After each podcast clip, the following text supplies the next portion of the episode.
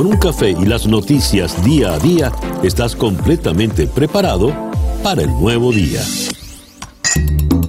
Día a día con César Miguel Rondón. A través de la 107.1 FM si estás en Miami. Y desde cualquier parte del mundo en todas nuestras plataformas digitales.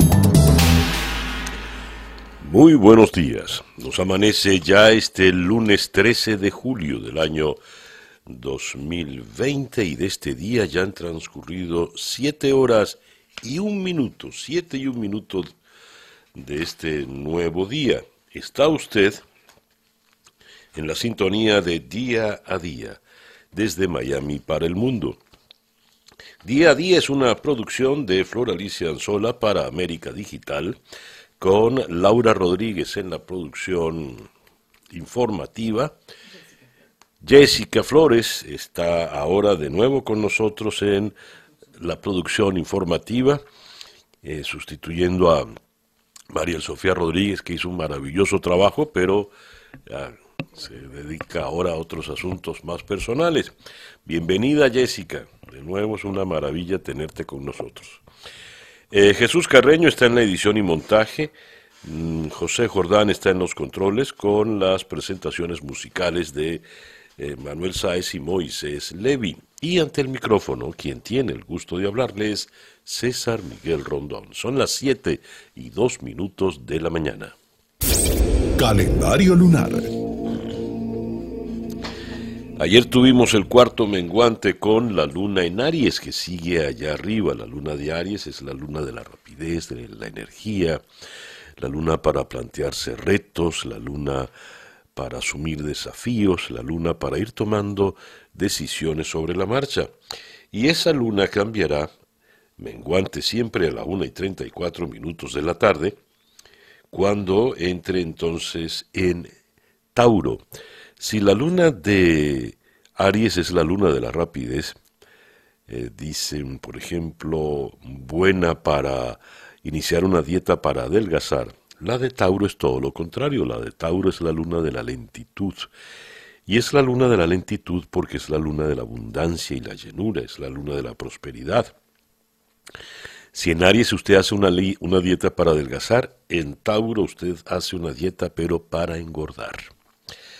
Así que para el día de hoy tendremos un sol y dos lunas. Luna menguante en Aries y a partir de la 1 y 34 menguante en Tauro y Sol en Cáncer, ya sin Mercurio retrógrado, no hay más Mercurio retrógrado. Así nos amanece pues este lunes 13 de julio del año 2020. Y a las 7 y 3 minutos de la mañana, escuchemos ahora el reporte meteorológico en la voz de Alfredo Finale. Buenos días, Alfredo.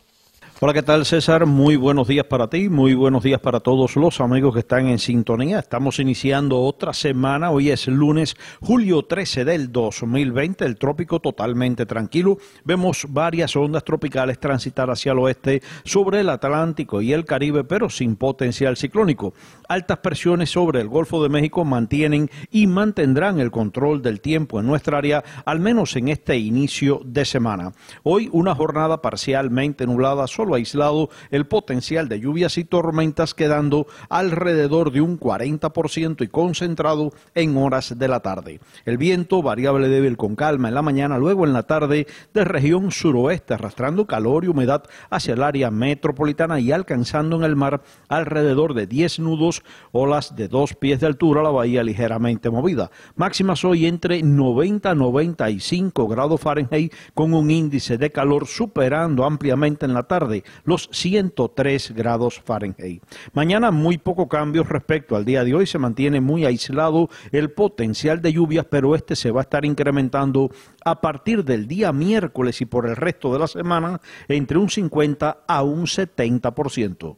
Yo soy Alfredo Finale y les deseo muy buenos días. Gracias, Alfredo. Alfredo Finale es el meteorólogo de nuestra emisora hermana Actualidad 1040 AM. Estas son las noticias de Venezuela. Ayer hubo un temblor, ayer en la mañana, en el uh, noroccidente del país y se sintió en, en, buena parte del territorio. Según la primera página del diario 2001 en Caracas, la tierra tiembla en nueve entidades, autoridades no reportaron pérdidas ni daños materiales. Protección Civil se desplegó ante posibles réplicas y para verificar la situación. Eh, el INAC extiende la restricción de vuelos, el Instituto Aeronáutico suspende operaciones por 30 días más. El dólar oficial arranca la semana, según 2001, en 215.992 bolívares soberanos con 72 céntimos, mientras que el paralelo arrancaría en 224.664 dólares eh, bolívares soberanos Sí, porque lo único soberano realmente es el dólar, ¿no? Y 67 céntimos. Esto uno lo, lo, hace casi ya por costumbre, ¿no? Por recordar que alguna vez hubo una moneda que se llamaba el bolívar, pero ya, ya prácticamente nada. Ahora, el gran titular del diario 2001 dice, este lunes aflojan la tuerca a la encerrona en Caracas, Miranda y La Guaira. Las medidas ceden eh, un poco durante esta semana. Los municipios fronterizos del Zulia, Apure y Táchira siguen con fuertes restricciones, así como el Vigía en Mérida y Cumaná en el estado Sucre. Según esto, hay 9.465 contagiados y 89 fallecidos. Ahora, hablando de la flexibilización, el Universal en su gran titular de hoy, alcaldes de Miranda llaman a no relajarse en la etapa de flexibilización. Realizaron un llamado para que los comerciantes cooperen con el cumplimiento de las normas establecidas. Estamos hablando de los alcaldes de Chacao, Baruta, Los Alias y El Atillo, con relación a la Gran Caracas. Destaca el Universal como su segunda noticia más importante, Maduro cuestionó el silencio internacional ante la injerencia de Estados Unidos. El mundo calla aunque el mundo observa las actitudes imperiales. Cita textual. Maduro cuestionó lo que llamó el silencio de la comunidad internacional ante las actitudes injerencistas e imperiales de Estados Unidos. El mundo calla, el mundo observa las actitudes imperiales, dijo en una transmisión de venezolana de televisión. En este sentido, Maduro se refirió a las falsas acusaciones realizadas por el asesor de Seguridad Nacional de Estados Unidos, Robert O'Brien, quien señaló a la nación como un narcoestado y calificó al gobierno como un régimen corrupto e ilegal. El Maduro reaccionó con, con vehemencia ante estos señalamientos, equiparándose con Díaz Canel, el cubano, quien según leo en el Diario de las Américas de Miami, Díaz Canel reacciona iracundo contra Trump por reafirmar su apoyo a Venezuela y a Cuba. Solo analfabetos políticos pueden proponerse liberar a Venezuela para liberar a Cuba, de dos naciones tan libres y soberanas que han propinado más de una derrota al imperio, no deberían hablar quienes ignoran la, historia de nuestros pueblos. Esta retórica tiene eh, mínimo 60 años de anacronismo. Venezuela supera los 9.000 casos de coronavirus, 6.400 casos de estos 9.000 siguen activos, esto según un despacho de La Voz de América. Y eh, Naciones Unidas, esto lo leo en el pitazo, busca un nuevo coordinador representante en Venezuela. Defensores de derechos humanos expresan que es necesario hacer un cambio, ya que Peter Grochman, quien es el actual coordinador de Naciones Unidas en el país, no ha tratado la situación venezolana como es debido, además de mantener afinidad política con el gobierno de Nicolás Maduro. Naciones Unidas, a través de su página United Nations Careers, abrió convocatoria desde el 11 de junio hasta el 10 de julio para postularse al cargo de coordinador representante residente en Venezuela, cargo que ocupa Grochman, de nacionalidad alemana. Eh, los defensores de derechos humanos en Venezuela indican que la gestión de Grochman es... Eh, se destacan débiles o nulos pronunciamientos acerca de la emergencia humanitaria que atraviesa el país y cuestionamientos a informes que detallan la crisis del país. Esto es una pena. Bueno, ya lo cambiarán. Hablando de derechos humanos, tenemos el caso del diputado Renzo Prieto. quien eh, leo acá, la Comisión Interamericana de Derechos Humanos de la OEA exige a Maduro informes sobre la salud de Renzo Prieto, quien fue detenido el 10 de marzo y permanece recluido en los calabozos del SEBIN. Tal exigencia la hizo la Comisión de manera pública a través de su cuenta de Twitter en la que escribió la Comisión Interamericana de Derechos Humanos, CIDH, exige a las autoridades que brinden información sobre el diputado Renzo Prieto, detenido el 10 de marzo por las Fuerzas de Acciones Especiales, FAES, de la Policía Metropolitana.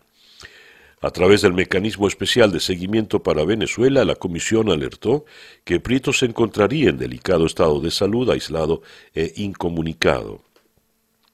La Comisión recuerda al Estado de Venezuela que en su posición de garante tiene el deber de proteger la vida e integridad, y el e integridad personal de aquellas personas que están bajo su custodia. La comisión también recordó que las personas privadas de libertad tienen derecho a comunicarse con su familia y a mantener contacto personal y directo mediante visitas periódicas con familiares y representantes legales. Es decir, todas esas cosas que eh, suplicaba en su penosa carta a Reaza al gobierno de Cabo Verde con relación a Alex Saab.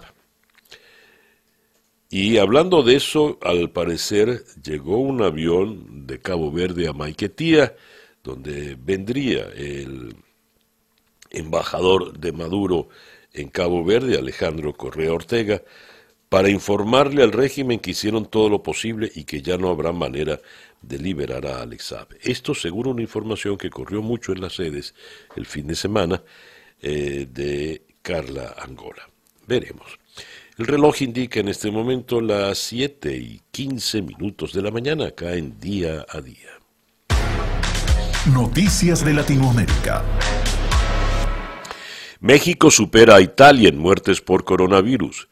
México reportó ayer 35.006 fallecimientos acumulados ligados a coronavirus y con ello superó a Italia como el cuarto país a nivel mundial con más muertes por la enfermedad, mientras que el número de infectados conocidos roza los 300.000 según datos oficiales.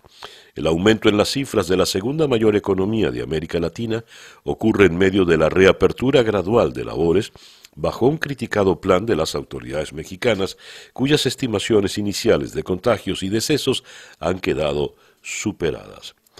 A pesar del escenario, el presidente Andrés Manuel López Obrador dijo ayer, más temprano, que su gabinete de salud le presentó un informe y que la conclusión es que la pandemia va a la baja, que está perdiendo intensidad. Argentina supera los 100.000 casos de coronavirus en medio de la cuarentena.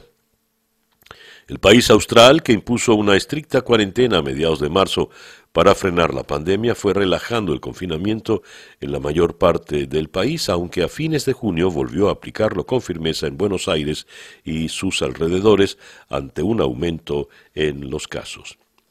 El objetivo fue disminuir la transmisión, disminuir la circulación para poder disminuir la transmisión y poder generarle más tiempo al sistema de salud para seguir dando respuestas, dijo la viceministra de Salud, Carla Visotti. En, el, eh, en Colombia, el diario El Espectador reporta 2.400.000 bogotanos listos para cuarentena total durante 14 días. Bogotá superó los mil muertos por COVID-19. La red hospitalaria está en alerta roja al reportar una ocupación del 85% en las camas UCI eh, de terapia intensiva destinadas para atender la pandemia, y por día se vienen confirmando casi mil nuevos contagios. Este es el panorama previo al pico de la pandemia que se espera para agosto y para minimizar sus efectos a partir de el día de hoy empieza a regir la cuarentena escalonada por localidades, así como una serie de medidas para contener el virus y evitar el colapso del sistema de salud. En Bolivia, el hermano del ex vicepresidente reconoció que el gobierno de Evo Morales intentó dar formación militar a movimientos sociales. En enero de este año, Evo Morales generó una fuerte polémica al asegurar que en caso de regresar a la presidencia de Bolivia, organizaría milicias armadas al estilo de Venezuela.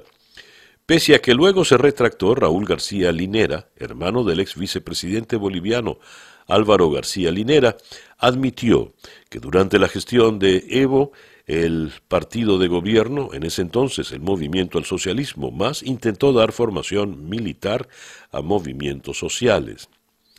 Se intentó hacer formación militar de movimientos sociales, pero mucha irresponsabilidad. Quienes participaron se sacaron fotos y cayeron denuncias de paramilitarismo, de antidemocráticos y hubo que dar marcha atrás. Bajamos a Chile. Chile se acerca a 7.000 muertes por coronavirus. Las autoridades sanitarias de Chile anunciaron ayer domingo 9, 98 nuevas muertes por COVID-19 y ya, ya casi alcanza un total de 7.000 mientras el país avanza en un futuro plan de desconfinamiento al tiempo que implanta nuevas cuarentenas ante la desigual evolución de la pandemia en distintas partes del país. La subsecretaria de Salud, Paula Daza, explicó en rueda de prensa desde el Palacio de la Moneda que la mejoría sigue avanzando a nivel nacional a pesar de que en el norte del país se han recrudecido los contagios. El diario El Clarín de Buenos Aires destaca Argentina superó los 100.000 casos y más de la mitad vienen de la provincia. Y lo que llama la atención es que la fotografía que ilustra la primera página del diario porteño nos trae a la ciudad de Miami, donde tenemos una fotografía de una playa abarrotada de gente. Playa llena y récord de contagios en Florida es el estado con más casos en Estados Unidos. Ya nos ocuparemos de ello cuando entremos en la información de Estados Unidos. El reloj indica en este momento las 7 y 20 minutos de la mañana en día a día. Escuchas día a día con César Miguel Rondón. Nuestra agenda para el día de hoy, lunes 13 de julio. Vamos a comenzar en España, en Madrid, con el periodista Javier Chicote del diario ABC. Esto a propósito de las elecciones regionales que se dieron en Galicia y el País Vasco el fin de semana, donde, como dicen allá en España, el partido Unidas Podemos recibió un varapalo. ¿Cómo queda el mapa político en España tras las elecciones de ayer? Los resultados son por demás interesantes. Eso lo analizaremos con Javier Chicote. De Madrid vamos a Miami, donde vamos a conversar con Doricel Alvarado de TVB en la ciudad de Miami. La Organización Mundial de la Salud reporta un récord de 230 mil casos diarios en el mundo. Estados Unidos entre los países de mayor alza y el estado de mayor alza en Estados Unidos, el estado de Florida. Así que vamos a tocar ese tema con Doricer Alvarado. De Miami vamos a ir a Caracas para conversar con el doctor Julio Castro, quien ha llevado la voz cantante por la oposición en los temas del coronavirus. Los hospitales en Caracas ya están colapsando.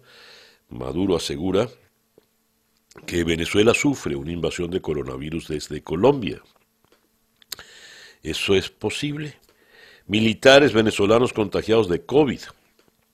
Líneas generales con el doctor Julio Castro vamos a abordar la situación mm, en Venezuela. Luego vamos a ir a la ciudad de Washington para conversar con Ellis, investigador de estudios eh, latinoamericanos del Colegio de Guerra del Ejército de los Estados Unidos. Eh, a propósito de la visita del presidente Trump a Florida, Miami, el pasado viernes, eh, y lo que declaró allí, vamos a ocuparnos de la situación del combate contra el narcotráfico por parte de Estados Unidos en el Caribe. Y esto, por supuesto, nos lleva a poner la mira en el caso de Venezuela. El secretario de Defensa de Estados Unidos asegura que las ganancias del narcotráfico sostienen a Maduro. La pregunta es posible lograr la liberación de un país bajo ese escenario donde incluso tal parece que la pandemia ha beneficiado a ciertos sectores del narcotráfico. De Washington vamos a ir hasta la ciudad de Bogotá para conversar con el periodista Roberto Denis. Eh, ayer se cumplió un mes de la detención de Alex Saab en Cabo Verde. Vamos a imponernos de toda la situación actual con relación a Alex Saab, el avión que supuestamente fue, porque hay toda una trama que parece de una película de espionaje eh, aparentemente Maduro habría intentado un plan para rescatar con una operación comando a Alex Saab. Y lo cierto es esa última información que les comentábamos de, de Carla Angola, donde el, embajador en Cabo Verde llegó a Maiquetía para informarle a, a Maduro que todo está aparentemente perdido, que no hay manera de evitar que eh, Saab sea extraditado a Estados Unidos. Eso lo conversaremos con Roberto Denis. Y vamos a cerrar nuestro programa de hoy en la ciudad de Londres, donde conversaremos con eh, el periodista Rafa de Miguel.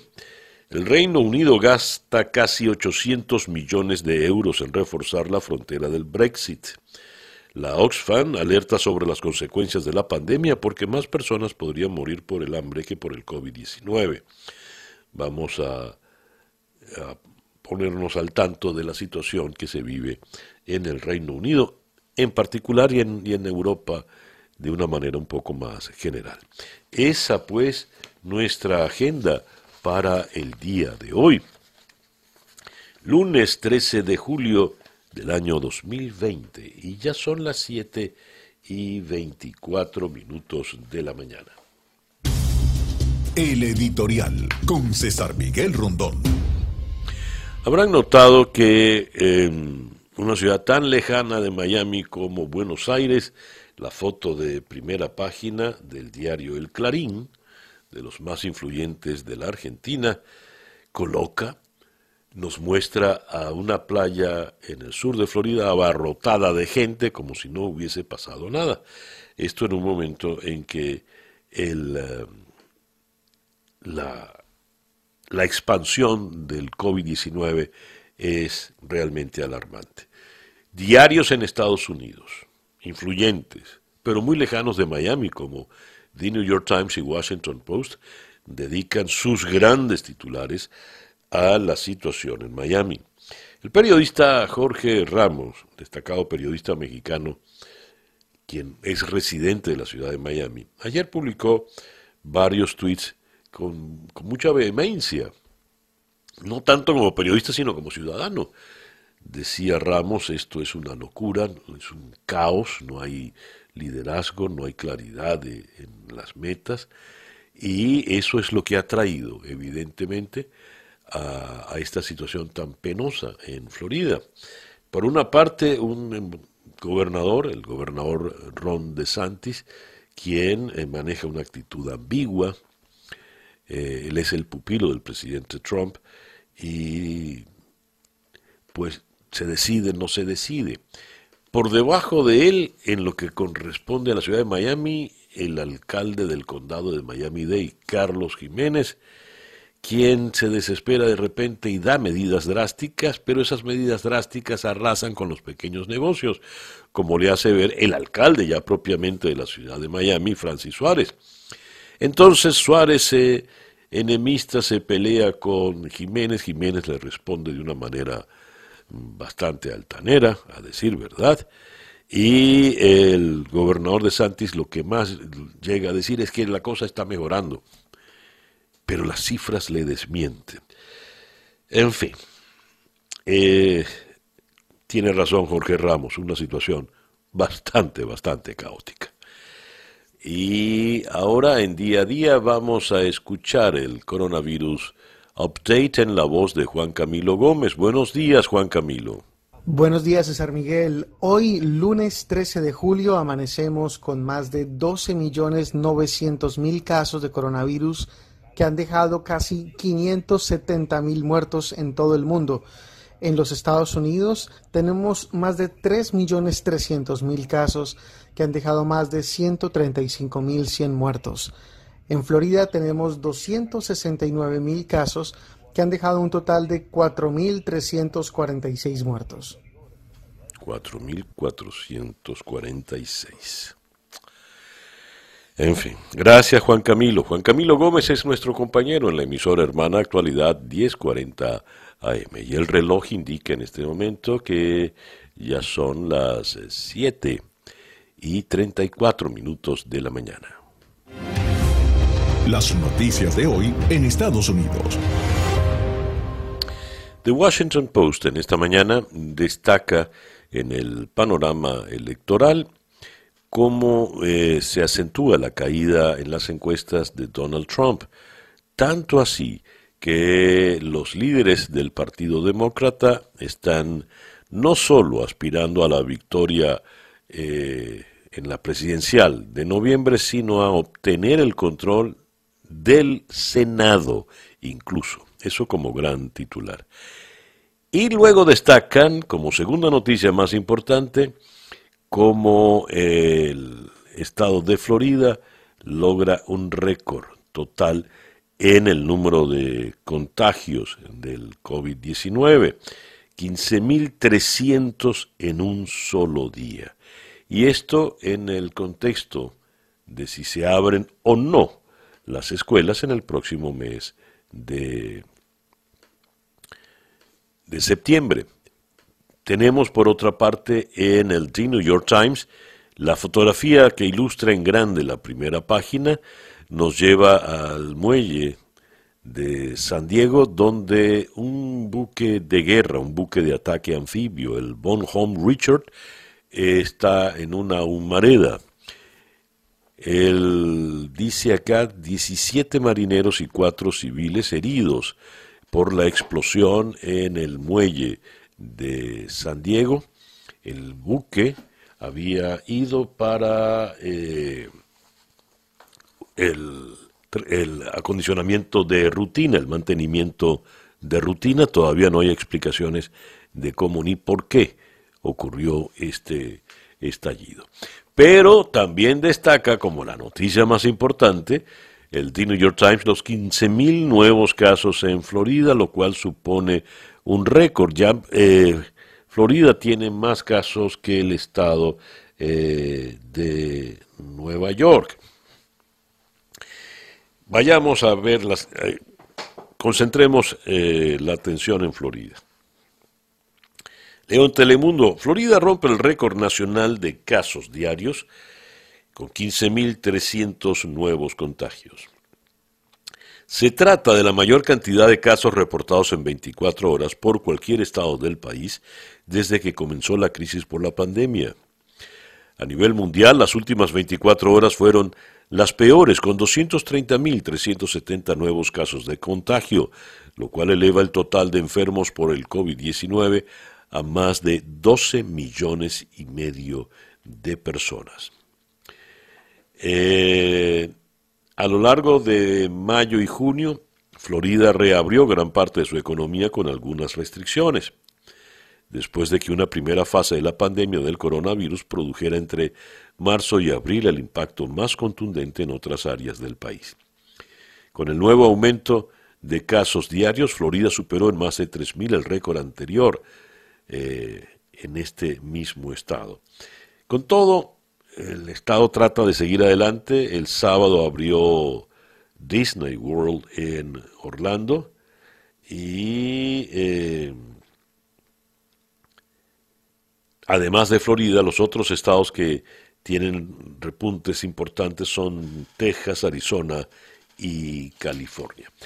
Siguiendo con Florida, tengo acá esta información. China anuncia sanciones contra Marco Rubio y otros congresistas de Estados Unidos en respuesta a las restricciones contra sus cuatro políticos. El Departamento del Tesoro de Estados Unidos explicó que impuso sanciones en relación con graves abusos de derechos contra la etnia uigur en la región de Xinjiang, en el noroeste de China.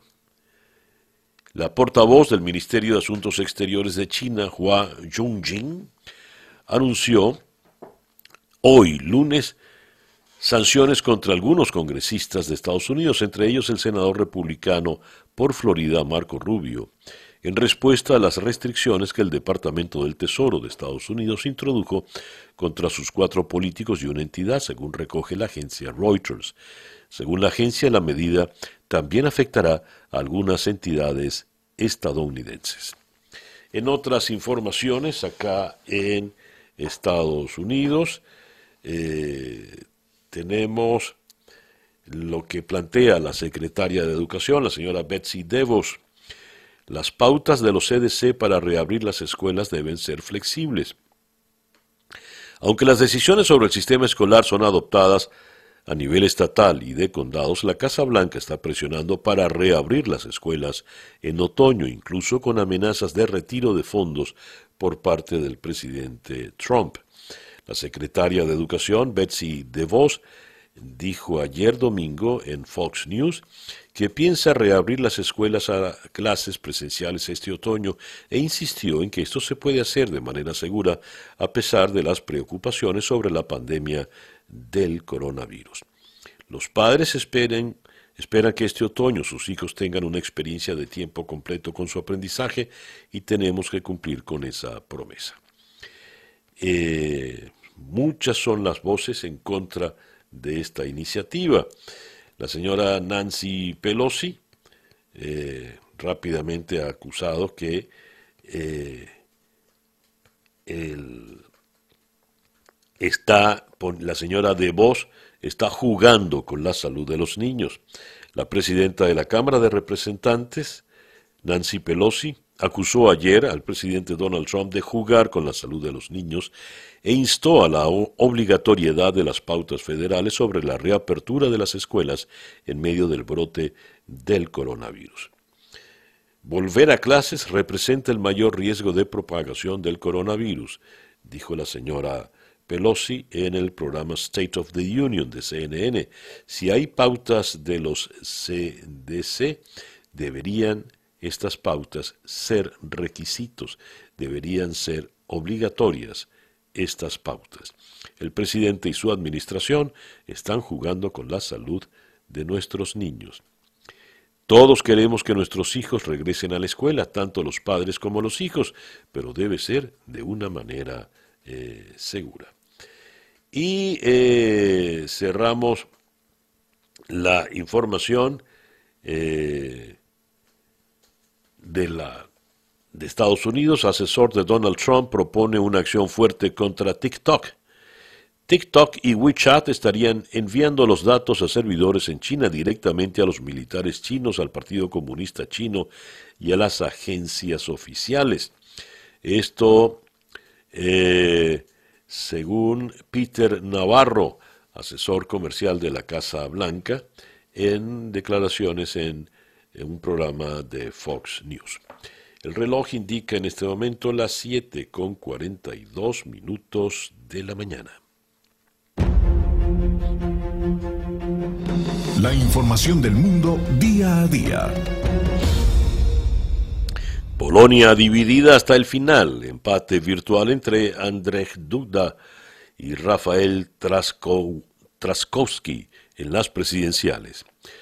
Polonia está en una encrucijada. La segunda vuelta de las elecciones presidenciales de ayer domingo concluyeron sin un ganador claro, o lo que es lo mismo, con dos ganadores.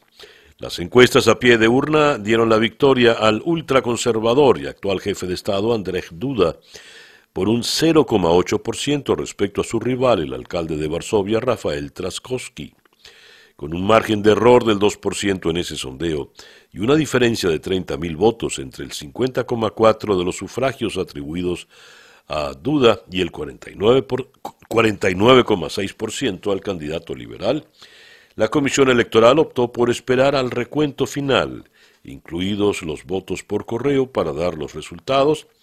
Se esperan que puedan darse a lo largo del día de hoy, lunes, o a más tardar mañana, martes. En España, en tiempos de pandemia, eh, las primeras elecciones del coronavirus llevaron ayer a las urnas a gallegos y vascos y lanzaron un mensaje muy claro. El gallego Alberto Núñez Feijó confirmó su cuarta mayoría absoluta con otro triunfo arrollador sobre la izquierda, un éxito al que no se puede acercar ni de lejos cualquier otro dirigente territorial del Partido Popular. En Euskadi, el Endacari Íñigo Urcuyu llevó al PNV a su mejor resultado desde 1984 con cerca del 40% de los votos. Para los dos partidos en el gobierno de España la jornada fue más asiaga, sobre todo para Podemos, que salió zarandeado. Quedó fuera del Parlamento gallego y perdió la mitad de su representación en Euskadi. Los socialistas se estancan en las dos comunidades y en Galicia incluso les supera el BNG, el otro gran triunfador de la noche, junto a EH Bildu en el país vasco. Eh, la Unión eh, Europea ve encausada la negociación entre Serbia y Kosovo tras un paro de 20 meses. La Unión Europea considera que las negociaciones para normalizar la relación entre Serbia y su exprovincia de Kosovo están de nuevo encausadas, tras celebrar una reunión telemática con los líderes de ambas partes, que ha sido la primera desde noviembre del 2018. Eh, por otra parte, eh, tenemos en Alemania Peter Altmaier, el ministro alemán de Economía, mencionó el criterio necesario para poner fin a la obligación de que clientes y personal lleven mascarillas en el comercio minorista, la disminución del número de nuevas infecciones con coronavirus a menos de 100. Mientras tengamos un promedio de varios cientos de nuevas infecciones diarias, el uso de mascarilla debe seguir siendo obligatorio en todos los lugares en los que sea posible respetar la distancia mínima de metro y medio dijo el ministro de Economía. Eh, por otra parte, siguiendo en Alemania, las nuevas regulaciones que permiten un aumento de las pruebas de coronavirus están teniendo efectos positivos, dijo Jens Spahn, ministro de Salud. Hacemos muchos tests. En caso de duda, preferimos hacer test de más que de menos, pero siempre probamos sistemáticamente. En Rusia, Putin pronostica que Occidente continuará con sus sanciones contra Rusia. El presidente ruso pronosticó que Occidente continuará su política de sanciones contra Rusia para intentar contener su desarrollo, pero aseguró que el país podrá superarlas. Para mí es evidente que continuará la confrontación en la arena económica internacional, porque ello obedece a que algunos países no quieren aceptar que aparezcan o que ya hayan aparecido competidores globales eficaces. El Reino Unido invertirá 705 millones de libras en infraestructura de fronteras con la Unión Europea. La partida de financiación incluye 470 millones de libras para construir infraestructura portuaria y terrestre, incluidas operaciones en el sureste de Inglaterra, para atender a las principales vías comerciales con Francia. Esto según anunció en el día de ayer el ministro de la presidencia británico Michael Gove. Eh, eh, leo acá en la Deutsche Welle, Sudáfrica reimpone toque de queda por rebrote de coronavirus.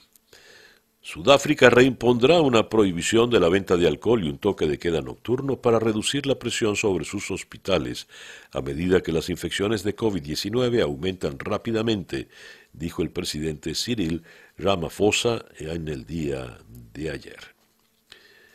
Y eh, cerramos dándole un vistazo a la prensa española, ABC, Feijó revalida para el PP la única mayoría absoluta de España en Galicia. Eh, Feijó hace historia en Galicia y el nacionalismo arrasa en el país vasco. Podemos entra en barrena con un PSOE incapaz de recoger sus votos. Analizaremos esto en nuestra próxima entrevista. Y de Miami vamos a la ciudad de Madrid donde en la línea telefónica está el periodista del diario ABC, Javier Chicote. Javier, muy buenos días, muy buenas tardes para ti. ¿Qué tal? Buenos días, encantado de saludaros. Muchas gracias por atendernos, Javier. A ver, ¿qué significa para la España de hoy en día el resultado, los resultados de ayer, tanto en Galicia como en el País Vasco? Bueno, pues son muchas las lecturas que tienen estos resultados.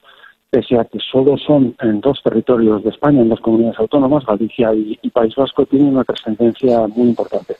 La primera lectura es el castigo que sufre el gobierno, la coalición de gobierno. Por un lado, Podemos, liderado por el vicepresidente del gobierno, Pablo Iglesias, izquierda radical, eh, ha sufrido un descalabro enorme. Ha desaparecido del Parlamento de Galicia, no, ha obtenido ninguna representación y se ha desplomado en el caso del, País Vasco. Eso pese a ser un partido que ahora está en el gobierno, que tradicionalmente los partidos que están en el gobierno pues tienen más presencia en los medios de información, eh, tienen más influencia y eso se suele traducir en que mejoran muchas veces sus resultados, ¿no? porque de no estar en el gobierno, estarlo, pues hay un salto cualitativo. No han sabido rentabilizar ese salto cualitativo, sino más bien todo lo contrario y aunque Pablo Iglesias ha intentado responsabilizar a los eh, líderes locales, a los que estrictamente se presentaban a las elecciones, esta derrota es suya. Por otro lado, el Partido Socialista, el partido del gobierno, también ha, sufrido un, castigo, no tanto, pero en el País Vasco simplemente se queda como segunda fuerza que podría, bueno, en realidad tercera fuerza política, pero que podría apoyar al Partido Nacionalista Vasco. Esa es otra de las lecturas que tiene, que tiene este resultado y es que se ha optado por la continuidad, por los partidos más fuertes en el País Vasco, en este caso los nacionalistas, y en Galicia, que es muy importante, con Alberto Núñez Feijóo, que encadena su cuarta mayoría absoluta consecutiva. Alberto Núñez Feijóo es el líder del Partido Popular en Galicia, es decir, el primer partido de la oposición a nivel nacional, y es el único presidente de un territorio español de todas las, de las 17 comunidades españolas eh, que tiene mayoría, mayoría absoluta.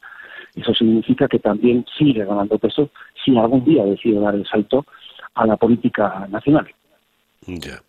A ver, eh, ¿cómo podríamos interpretar en el País Vasco la diferencia entre el PNV, que es el que gana abiertamente, seguido por Bildu, EH Bildu?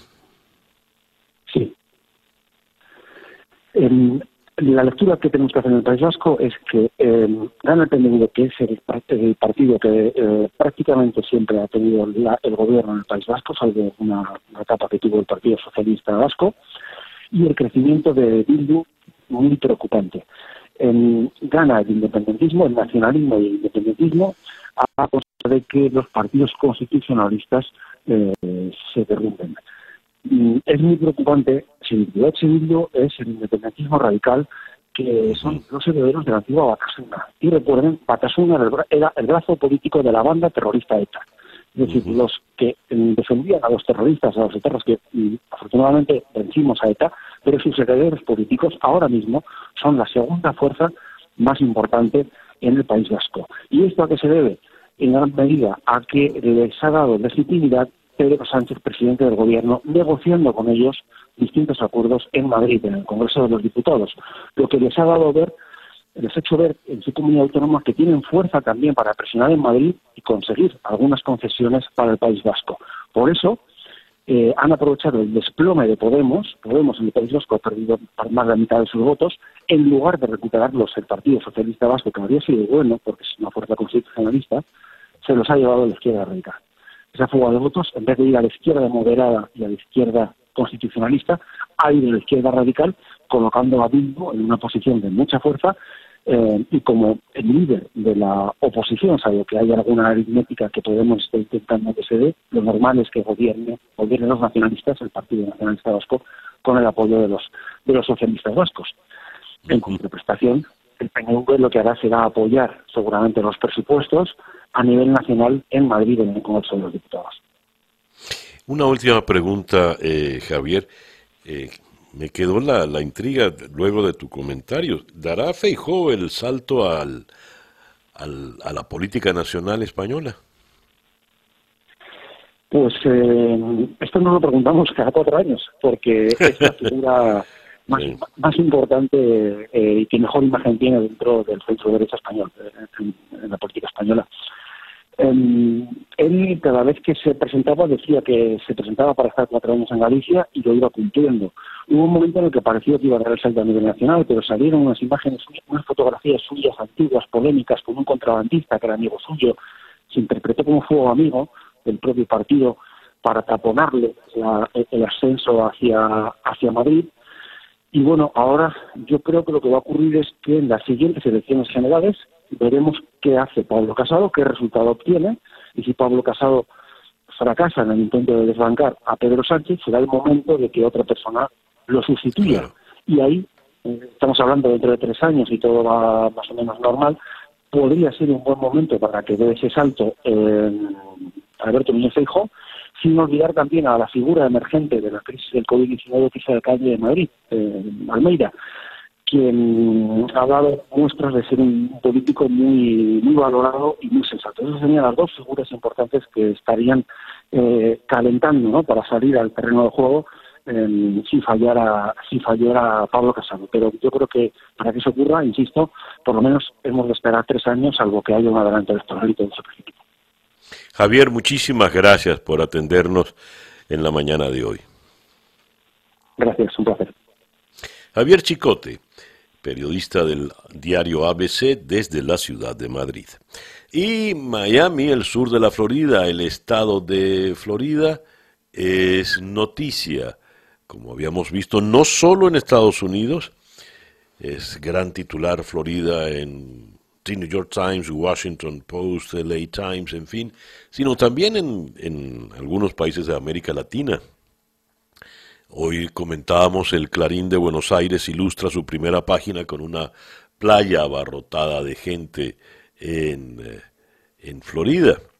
Esto cuando se ha establecido un récord nacional, 15.300 nuevos casos de coronavirus en solo un día. ¿A qué se están enfrentando los ciudadanos del estado de Florida, especialmente en el sur, en la ciudad de Miami? La pregunta es para Doricer Alvarado, de TVB en Miami, en la línea telefónica. Doricer, muy buenos días. Hola, buenos días, César Miguel. ¿Cuál es la situación, Doricer, cuando comienza esta nueva semana?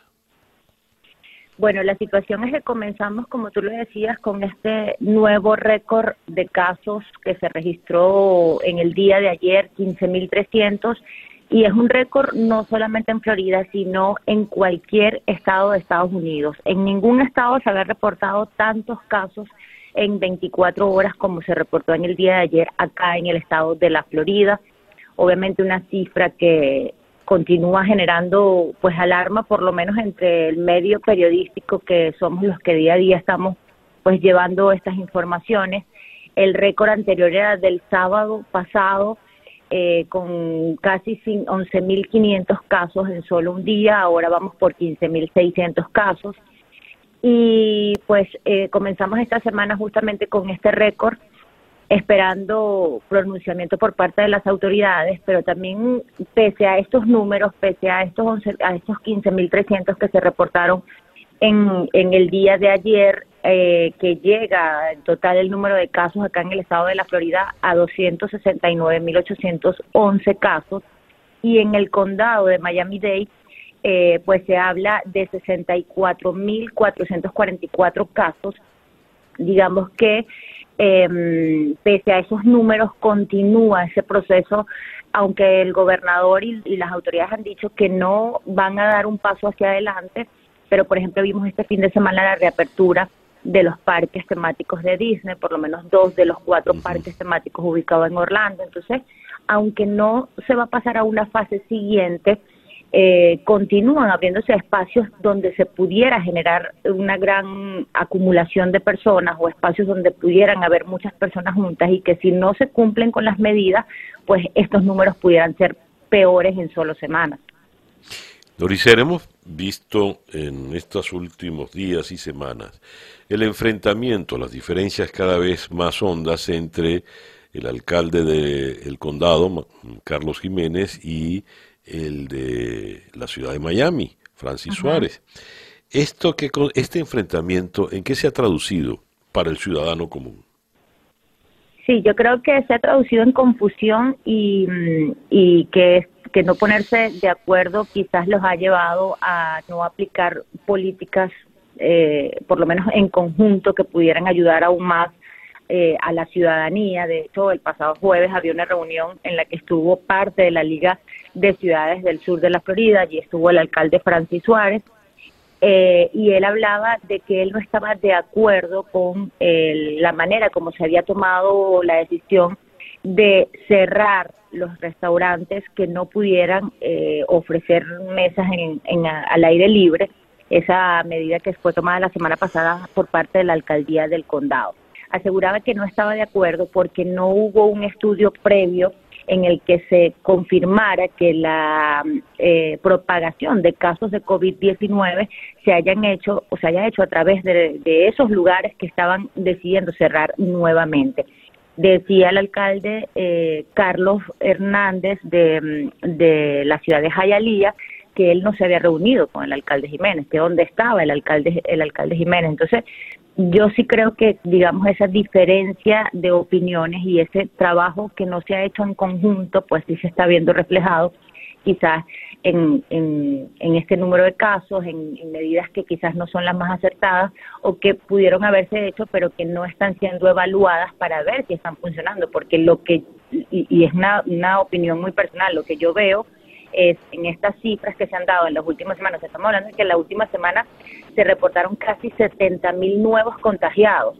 Es decir, que eh, siento que lo que se está haciendo no es lo necesario, no se está haciendo lo suficiente, tanto por parte de las autoridades como por parte de los ciudadanos, porque esto no es solamente un tema de, decisiones eh, políticas, es un tema también de que cada quien cumpla con la responsabilidad que tiene que cumplir y es eh, es tener las medidas de protección para evitar que esto continúe avanzando.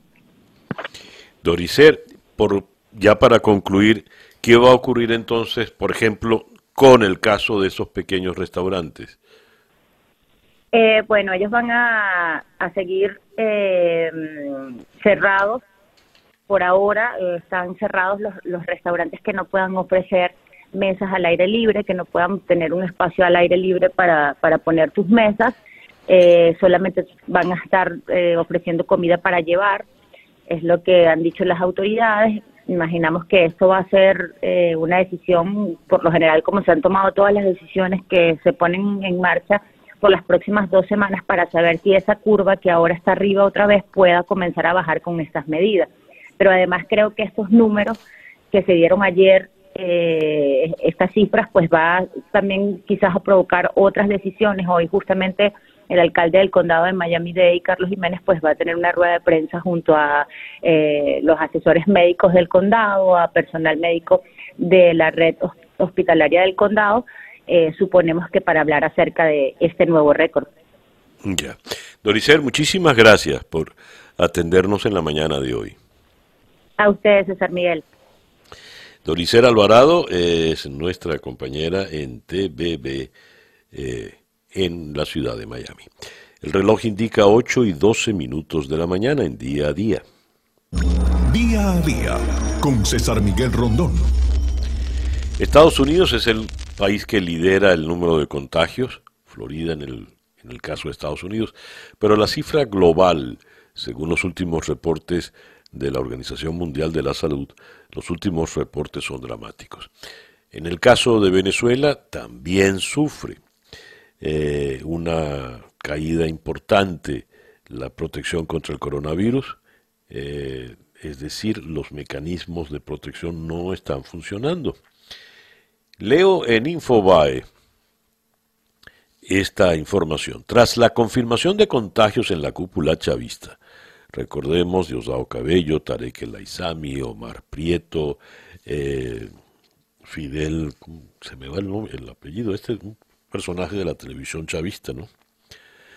Eh, y otros más, tras la confirmación de estos contagios en la cúpula chavista, Nicolás Maduro dijo que Venezuela sufre una invasión de coronavirus desde Colombia.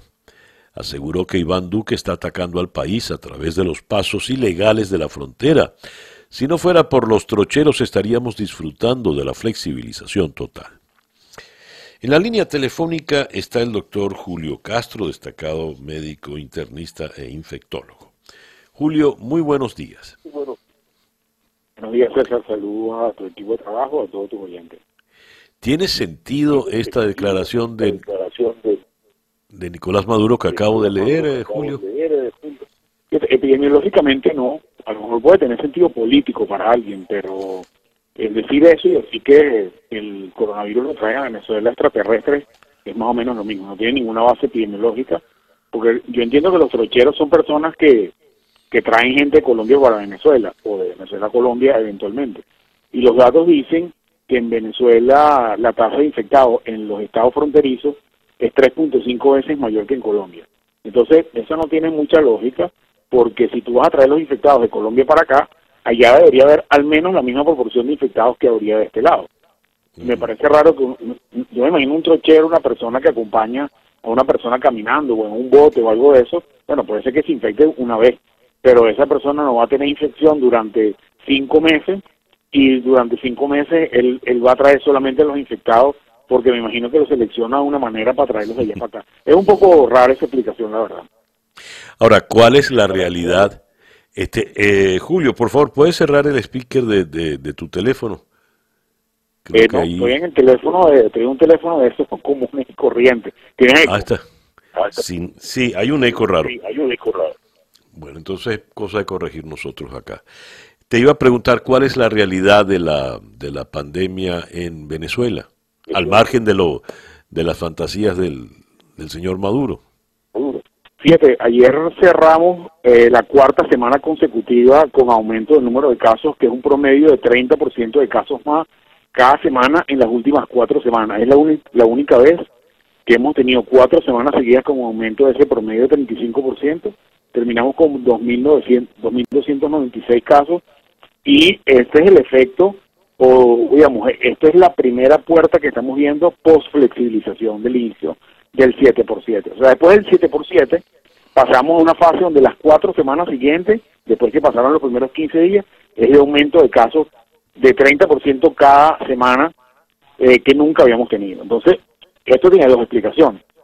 ¿Es el impacto negativo de la flexibilización o es el empuje que la propio, el propio virus iba a tener independientemente de la flexibilización? No podemos diferenciar una razón de otra, pero el hecho cierto es que Venezuela está eh, entrando en la fase de crecimiento exponencial y esto tiene una connotación muy importante para el país. A ver, este crecimiento, ¿cómo es la situación hospitalaria, por ejemplo? ¿De qué manera afecta el crecimiento de esa situación? Porque se nos ha hablado ya del colapso de, de hospitalario en algunas ciudades, Maracaibo, Caracas. Sí, es un hecho real que ya las capacidades, sobre todo de las unidades de terapia intensiva, no de todos los hospitales, porque por ejemplo, el Hospital Universitario de Maracaibo es un hospital grande que tiene 800 camas, no todas las camas están llenas de coronavirus, hay como 150 casos. Pero las unidades de terapia intensiva, que quizás es el, el, nuevo crítico en este momento, están en estos estados, por lo menos en Apure, Zulia y Falcón, casi llegando al 90%, y eh, internacionalmente se considera que cuando empiezas a pasar del 50% de ocupación en esa unidad de terapia intensiva, ya tienes una luz amarilla que se está pasando a roja. Entonces ya tenemos por lo menos otros tres estados más donde empieza a pasar eso, entre ellos región capital, y eh, sin, perspectiva de que eso disminuya, porque creo que lejos de controlar la epidemia, las medidas de flexibilización lo que van a hacer es aumentarla. A ver, cuando tienes de repente varios casos muy notorios en personajes destacados de, del régimen, porque fueron varios muy, muy seguidos. Eh, esto a efectos de la opinión pública, ¿qué quiere decir? ¿Así estará la situación que hasta ellos se están contaminando? ¿O ellos se contaminaron por otra circunstancia distinta? Eh, ¿Ellos tendrán un tratamiento especial? ¿Nosotros no? ¿Qué lecturas tiene esto? Habida cuenta que en Venezuela todo se politiza. Sí, yo creo que tiene varias lecturas. La primera de ellas es que el virus no es capaz de discernir entre unos colores y otros colores. El virus hace lo que tiene que hacer y lo que ha hecho en todas partes del mundo.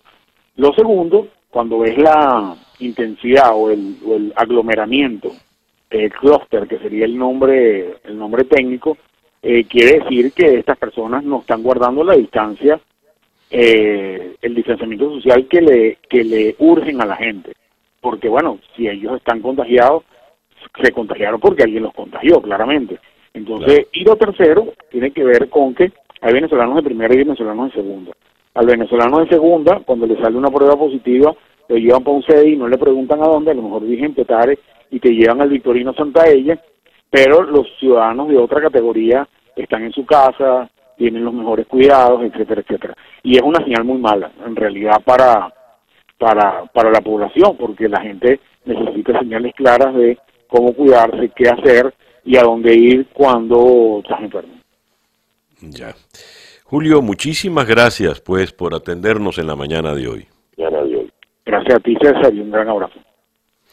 Gracias al doctor Julio Castro desde la ciudad de Caracas.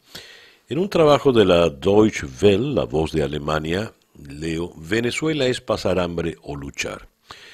Esto lo declara Ivan Ellis, quien es investigador de estudios latinoamericanos del Colegio de Guerra del Ejército de los Estados Unidos.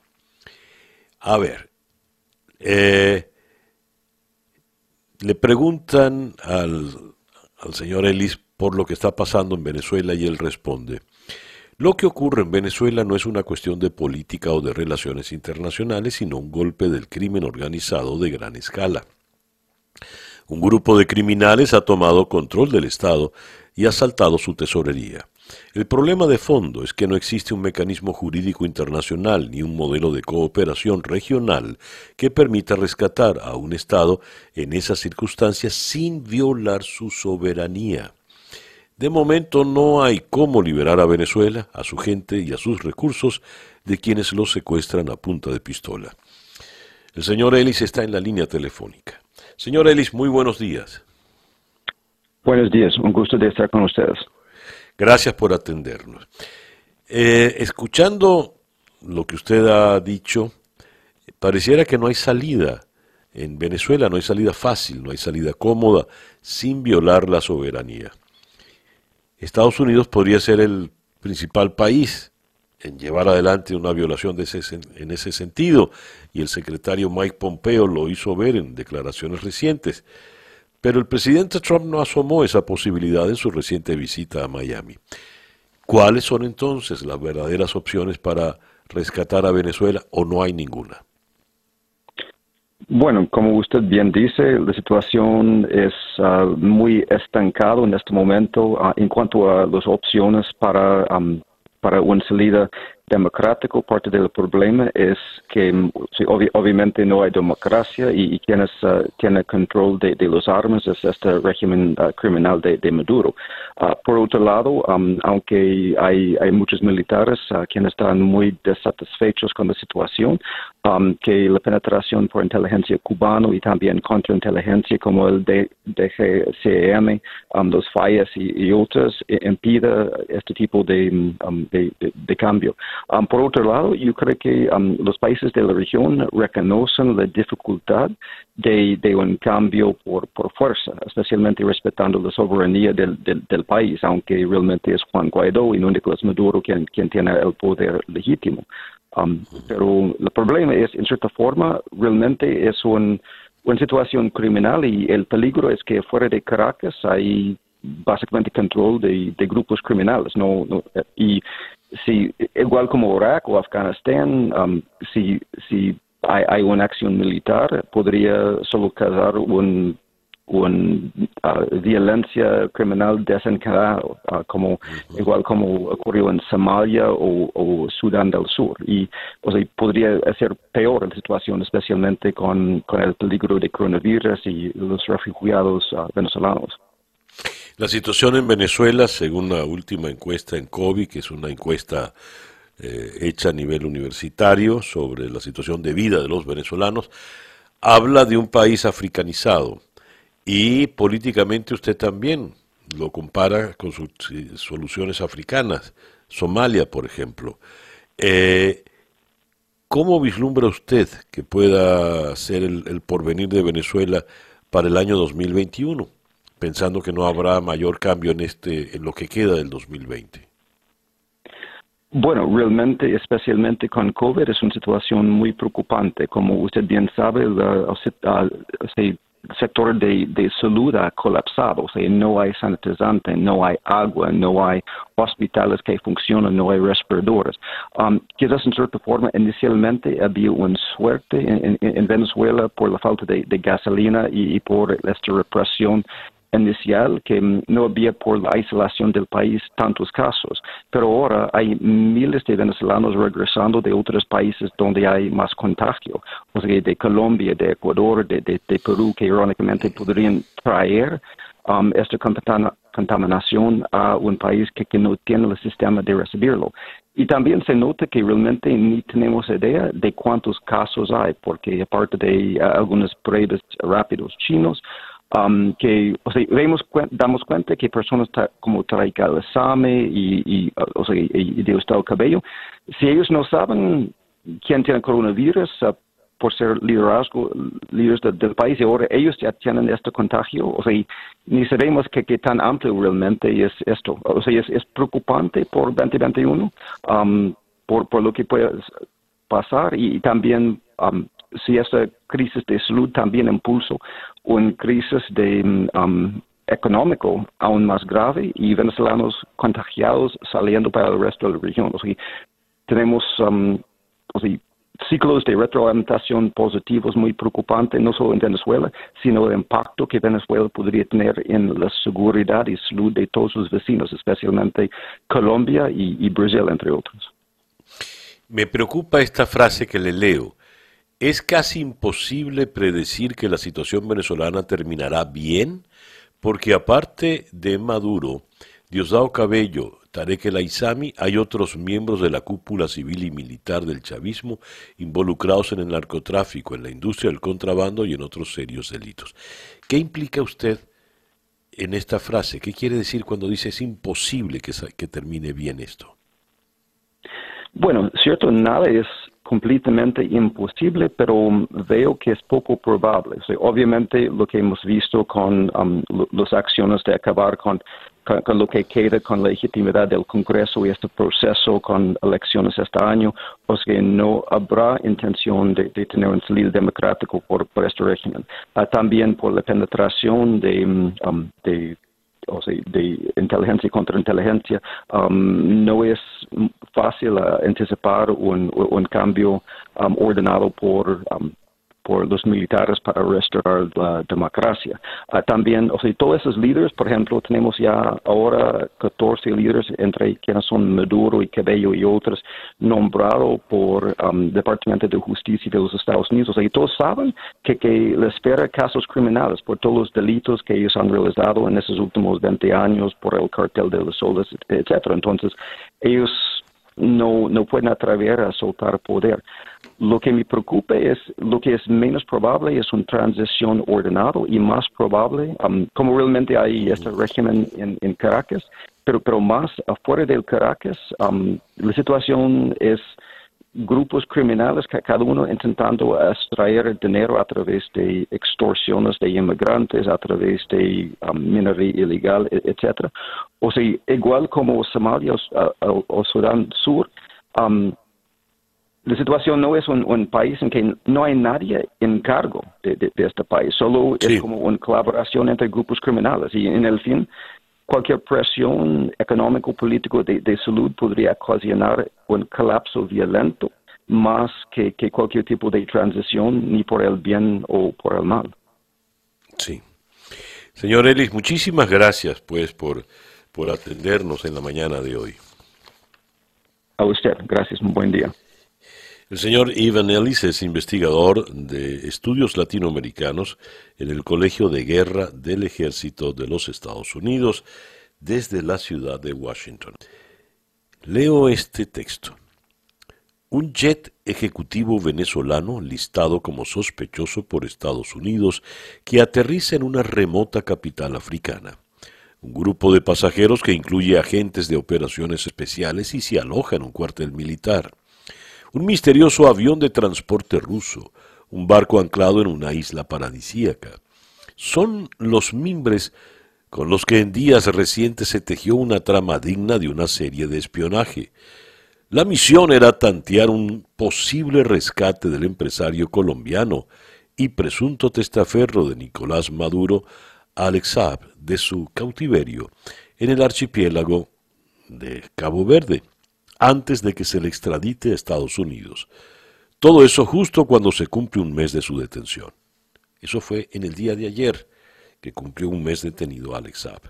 Este texto corresponde a un reportaje de quizá el hombre que más le ha seguido la pista a Alex Saab, como lo es el periodista venezolano Roberto Denis, quien está en la línea telefónica desde la ciudad de Bogotá. Roberto, muy buenos días. Buenos días, César Miguel. Gracias por atendernos, Roberto. A ver, no, a ustedes. Esta, esta trama digna ciertamente de película de espionaje, ¿en qué paró? Eh, si algo le faltaba a esta historia de, de, Alex que ya de por sí tiene mucho de, digamos, de serie de Netflix eh, por todo este rol en la sombra que, que ha jugado durante los últimos años en, en el poder, casi que como emisario de Nicolás Maduro, era esto justamente que contamos en ese reportaje al que aludías. Em, bueno, la información que tenemos es que em, todo fue un tanteo, eh, una especie de, medidas desesperadas eh, y movimientos desesperados que se organizaron desde Venezuela eh, para intentar, bueno, ver de cerca cuál es la situación del señor Alex en Cabo Verde. Recordemos que, Jorge Reaza, el canciller de Maduro, se ha quejado de que ni siquiera se lo ha, un funcionario del gobierno venezolano lo ha podido visitar o ver.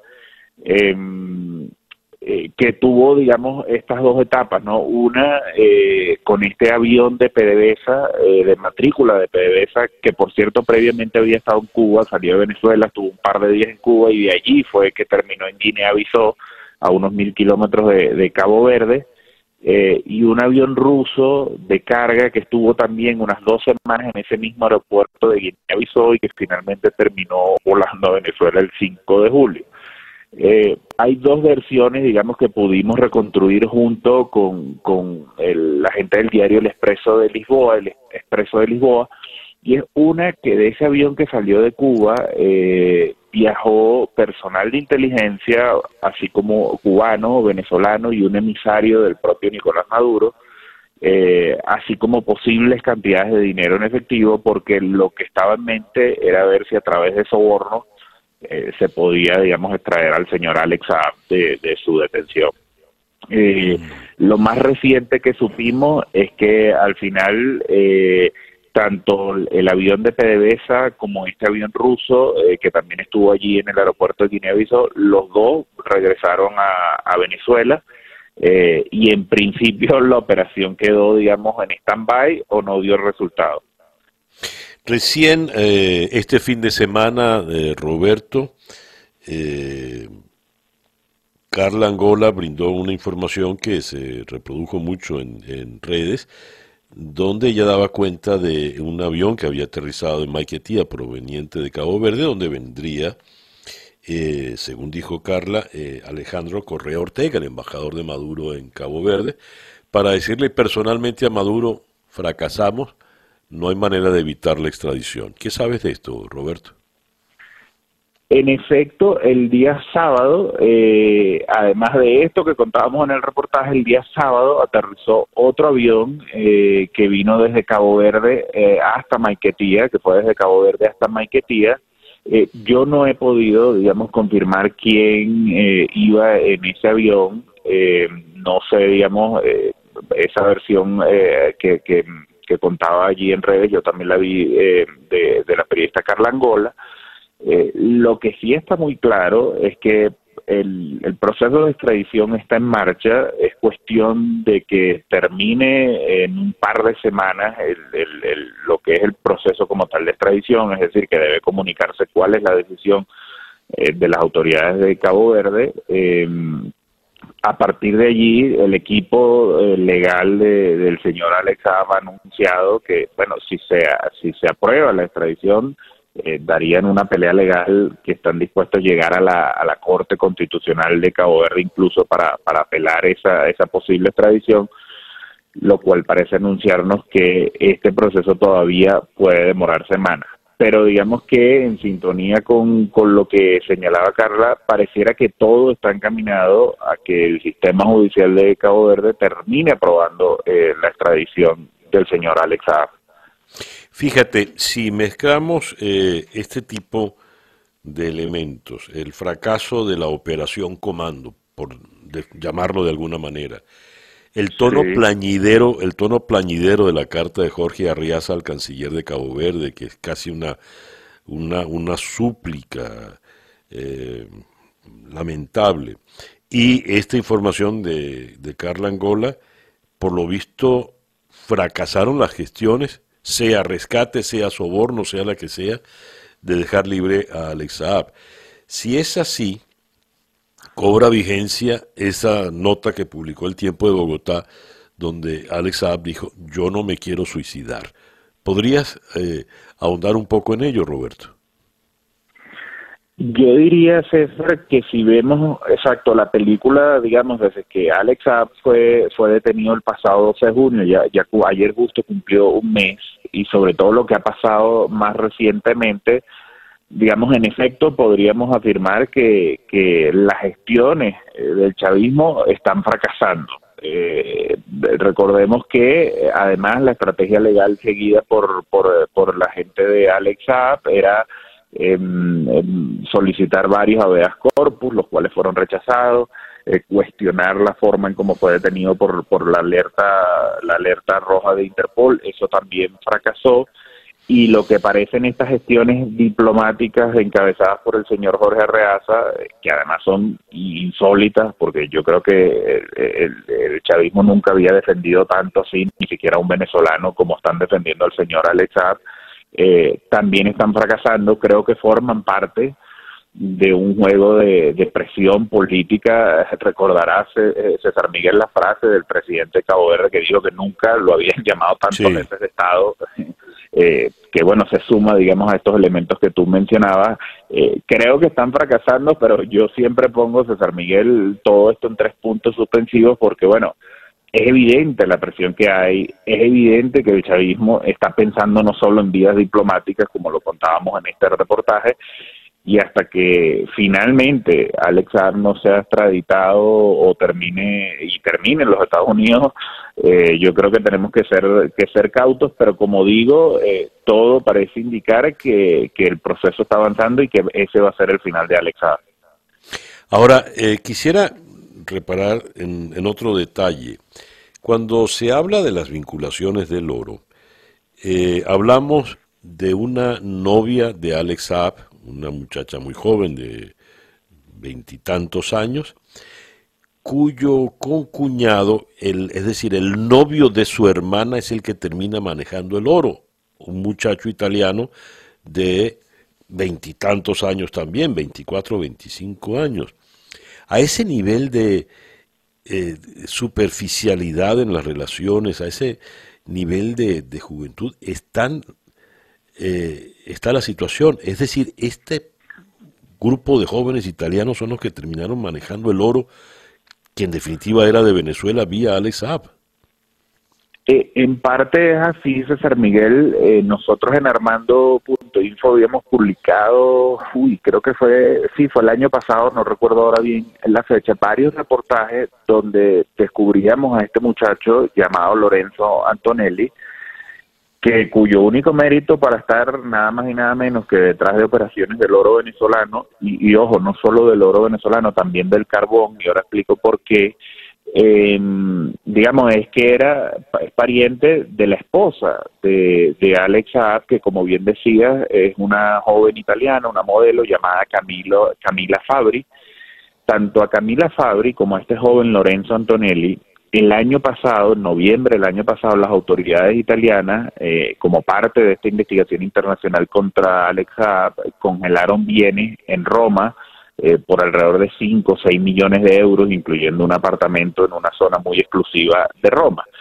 Eh, pero lo increíble es que Lorenzo Antonelli es el hombre que está detrás de las supuestas empresas turcas, que al final son fachadas, que firmaron una alianza en 2018 para crear una empresa mixta, primero con Minerven la empresa estatal venezolana encargada de manejar todo lo relacionado con el oro, y con Carbones del Zulia, una empresa eh, encargada de la explotación y comercialización del carbón desde, desde minas en el Zulia eh, eh, para, bueno, para tanto el mercado interno como para exportación.